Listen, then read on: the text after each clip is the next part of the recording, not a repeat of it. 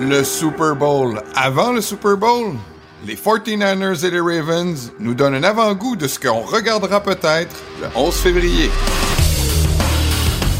Car arrière partant blessé? Pas de problème. Il est temps de donner un peu d'amour aux backup QB qui vont amener leur équipe en série. Jouer ou ne pas jouer? Telle est la question pour Aaron Rodgers d'ici la fin de la saison. La zone payante tente de répondre à la question pour lui. Tom Brady s'ennuie de l'attention médiatique. Une autre sortie tonitruante de l'ancien carrière fait réagir. Les actus de la NFL, les questions du public, la chronique au bar, de savantes analyses et beaucoup d'émotions, c'est ce qu'on vous promet dans ce nouvel épisode de la zone payante. Bonjour à tous, je m'appelle Jean-Nicolas Gagné. C'est un plaisir de vous retrouver pour cet épisode de la zone payante, le 20e épisode de cette cinquième saison. Oh. Et je suis en compagnie de l'expert du Journal de Montréal et de Québec, Stéphane Cadaret. Salut Steph. Salut Jean-Nic, salut tout le monde. Comment ça va Jean-Nic? Merci, très bien toi-même. Je sais que... euh, Ça tu roule. vas- Ouais, t'as passé un beau dimanche, c'est samedi. Maintenant, comme on est, on Ouais. est choyé, des matchs le samedi, des matchs le jeudi, des matchs le dimanche, des matchs le lundi, on va essayer de tout euh, présenter ça pour vous cette semaine. On va avoir une émission chargée, alors allons-y tout de suite, si tu veux bien, Steph, avec les actus de la semaine. J'aimerais ça t'amener sur un sujet cette semaine, Steph. Les backup QB, les quarts arrière suppléants. Euh, Il y en a beaucoup. Ça fait une, ça fait une couple de semaines là, qu'on parle un peu des blessures entourant les quarts arrière. Ouais. Mais moi, ce que j'ai envie de te parler, c'est de la bonne performance des quarts arrière suppléants. Est-ce que Ouais. c'est l'année des backup QB dans la NFL? Absolument, Jean-Nic. Honnêtement, là, moi, je vois pas une autre année où il y a eu autant de bonnes performances des réservistes. Il y en a tout le temps. Il y en a tout le temps un ou deux qui sort puis qu'on se dit, ça va-tu vraiment durer? Puis finalement, bon, euh, soit ça se passe bien ou soit ça régresse. Mais cette année, c'est qu'il y en a plein un peu partout.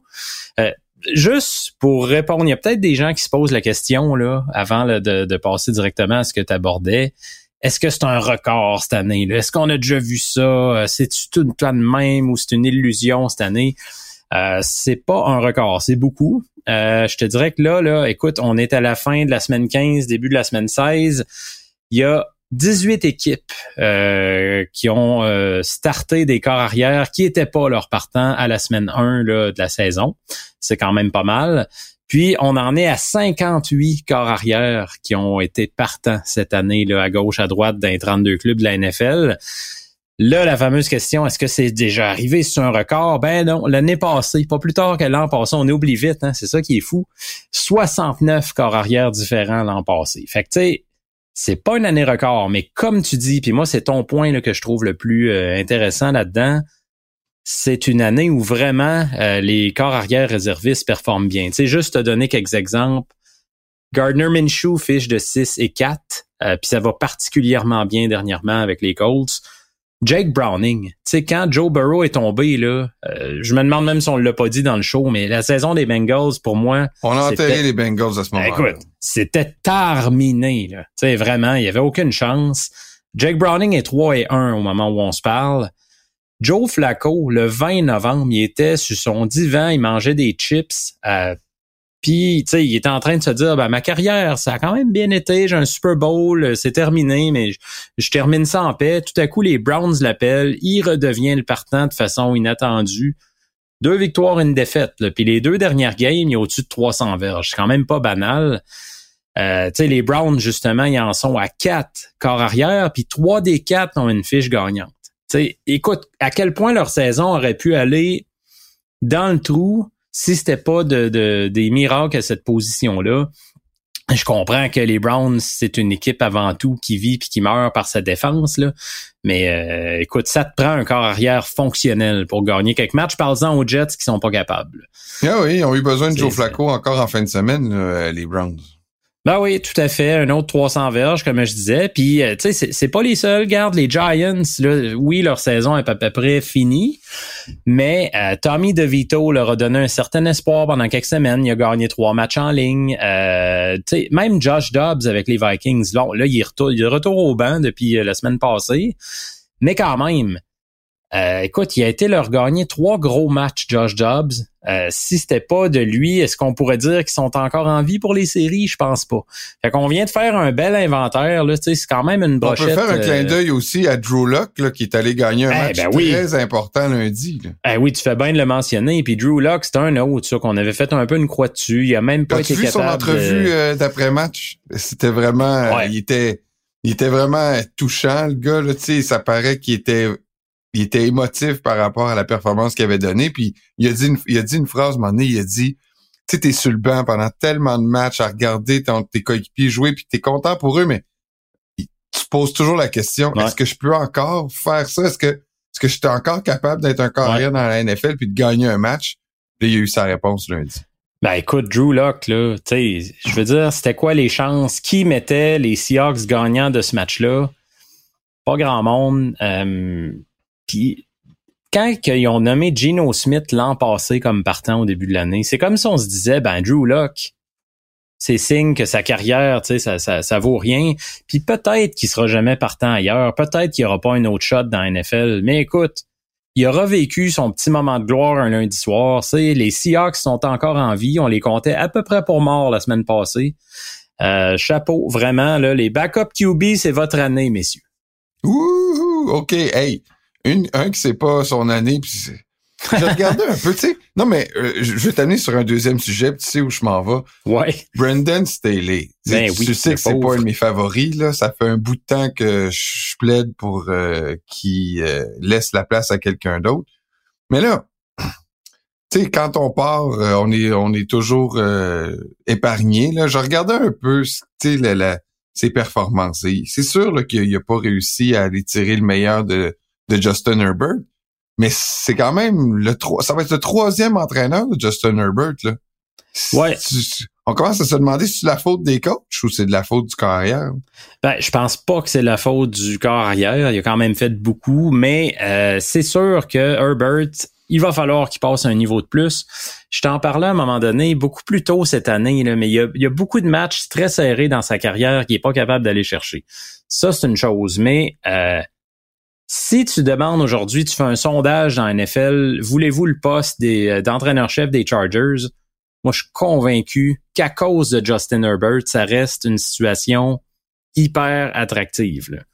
Euh, écoute, je peux me tromper, mais j'ai l'impression que ça, ça reste que le monde veut aller coacher là. Puis, euh, il y a quelque chose, par contre, là, qui a vraiment coulé Brandon Staley beaucoup plus que Justin Herbert ils l'ont amené comme supposément le, génie défensif, le gars en contrôle. Il était pas en contrôle des situations. Beaucoup d'erreurs de gestion défensif de... Sean McVeigh. Ben ouais, mais c'est ça. Là. Il y avait eu une bonne saison comme coordonnateur. Puis, euh, écoute, il y avait des joueurs là, carrément... Euh, garoché entraîneur-chef. Ouais, puis il y avait des joueurs héroïques en place. Là, on parlait des Aaron Donald puis d'autres que tu arrivais là, c'était clé en main. Il se ramasse avec les. C'est comme coacher Peyton Manning là, dans ses bonnes années. Ben, tu sais, il y a eu. Quand t'es coordonnateur à l'offense. oui, mais il y en a eu beaucoup des coordonnateurs à l'attaque qui se sont fait un nom avec Peyton Manning. Là. Écoute, Adam Gase, c'est un exemple. Euh, ça a été compliqué autant quand il a été après à Miami qu'à New York Jets. Euh, puis là, tu vois, pour en revenir à la performance défensive de Staley, les Chargers, ils ont jamais été capables de faire mieux que 20e pour les verges accordées, puis 27e pour les points accordés. sais, ça, moi, ça me parle beaucoup. Je me dis que le gars est embauché pour quelque chose qu'il n'a pas été capable de gérer. Euh, en frais de gestionnaire de match, ça a été terrible aussi. Là. sais, ça, tu peux pas mettre la faute sur Herbert. Des situations de quatrième essai très mal gérées, trop souvent agressifs. Euh, des gestions de l'horloge euh, bâclées. Vraiment, ça n'a pas été euh, trois, trois belles années. Il finit avec une fiche de 24-24. C'est très mitigé. Moi, je pense que le prochain peut clairement faire mieux. Est-ce que ce sera Bill Belichick le prochain? On entend les rumeurs, peut-être que oui, peut-être que non. Il y a d'autres, entraîneurs qui risquent de finir euh, leur euh, Black Monday euh, Ah au bureau de chômage. Là, et on, on peut se penser à Ron Rivera. Est-ce que tu crois ça Ben pour oui. Robert Saleh qui est en train de perdre son, son vestiaire avec les Jets? Euh, Robert Sally, il semble encore, je lisais aujourd'hui un autre article qui disait que Aaron Rodgers pousse très très fort pour lui. Puis je pense qu'on sait qu'Aaron Rodgers est rendu pas mal le boss là-bas. Ça aide. Ça aide. Un chum, c'est un chum. Euh, mais il y a d'autres places. Tu, tu mentionnais Ron Rivera, c'est clair que lui est en danger. Euh, il faut pas oublier qu'il y a déjà trois coachs dehors. Là. Tu sais, Oui, il y a euh, Staley, mais il y avait déjà Josh McDaniels avec les Raiders. Puis, euh, voyons, les Panthers, qui a une ouverture aussi. Frank Fait Reich. Frank Reich, c'est ça. Puis euh, tu vas avoir là quand même des équipes. Tu sais, je commence même à me demander si Mike Tomlin n'est pas en danger. Moi, ce que je, quand je vois ces receveurs bloqués comme ils bloquent en ce moment, là, Ouais, ça, c'est sûr que George Pickens n'a pas donné un très bel exemple. ouais. de Puis la semaine d'avant, c'était Deontay Johnson, oublie pas là. Ça fait une couple de fois qu'on voit des efforts très lamentables du côté des Steelers, très très très discutables. Des gars qui se pointent du doigt, qui se remettent en question. On flush le coordonnateur offensif. Tu sais, on voit qu'on cherche beaucoup de coupables à bas. Il y a du drama, là, comme j'ai rarement vu à Pittsburgh. C'est une organisation habituellement très tranquille. On vogue dans la tranquillité. Euh, je te dis pas que c'est la Ben, fin du non, monde. là, ils ont mais- toujours eu des, des receveurs un peu flamboyants. Là. Ben, Antonio Brown, Brown, Wallace, mais il a été, euh, ouais, mais tu regardes Antonio Brown, compare les premières années de sa carrière, à quel point il été bien géré à Pittsburgh jusqu'à la fin, là, puis là, ça a explosé complètement avec les Raiders, avec les Bucks, avec les Pats. Tu sais, il était plus gérable. Mais euh, je me pose la question. Je te dis pas que c'est sûr que les Steelers prennent une autre direction, mais je commence à me poser des questions. Puis après ça, écoute, tu regardes à gauche, à droite, euh, est-ce qu'un gars comme Matt Eberflus est safe avec les Bears? Tu sais, si on décide d'y aller complètement dans une autre direction, là, ben, Ouais. force-toi pas trop. Là. Si jamais il est là l'année prochaine, commence à te concentrer là-dessus. Je ferai l'effort de- d'essayer de le prononcer son nom. Tu sais, Arthur merci, Smith avec les. Falcons, euh, Et? hein? Ça commence à mal aller, les autres, là. Hey, le nombre de quatrième essai, euh, le troisième essai est long qui a couru, un moment donné. Il veut Ouais, pas gagner, là. Mais c'est ce qui est arrivé. là. Au Mais moins, c'est un autre. cet objectif-là. Perdre 9 à 7 contre les Panthers. On fait une pause, Steph. Et on va se reparler de tout ça après la pause parce qu'on passe tous les matchs en revue pour la semaine 16 de la NFL. Bougez pas.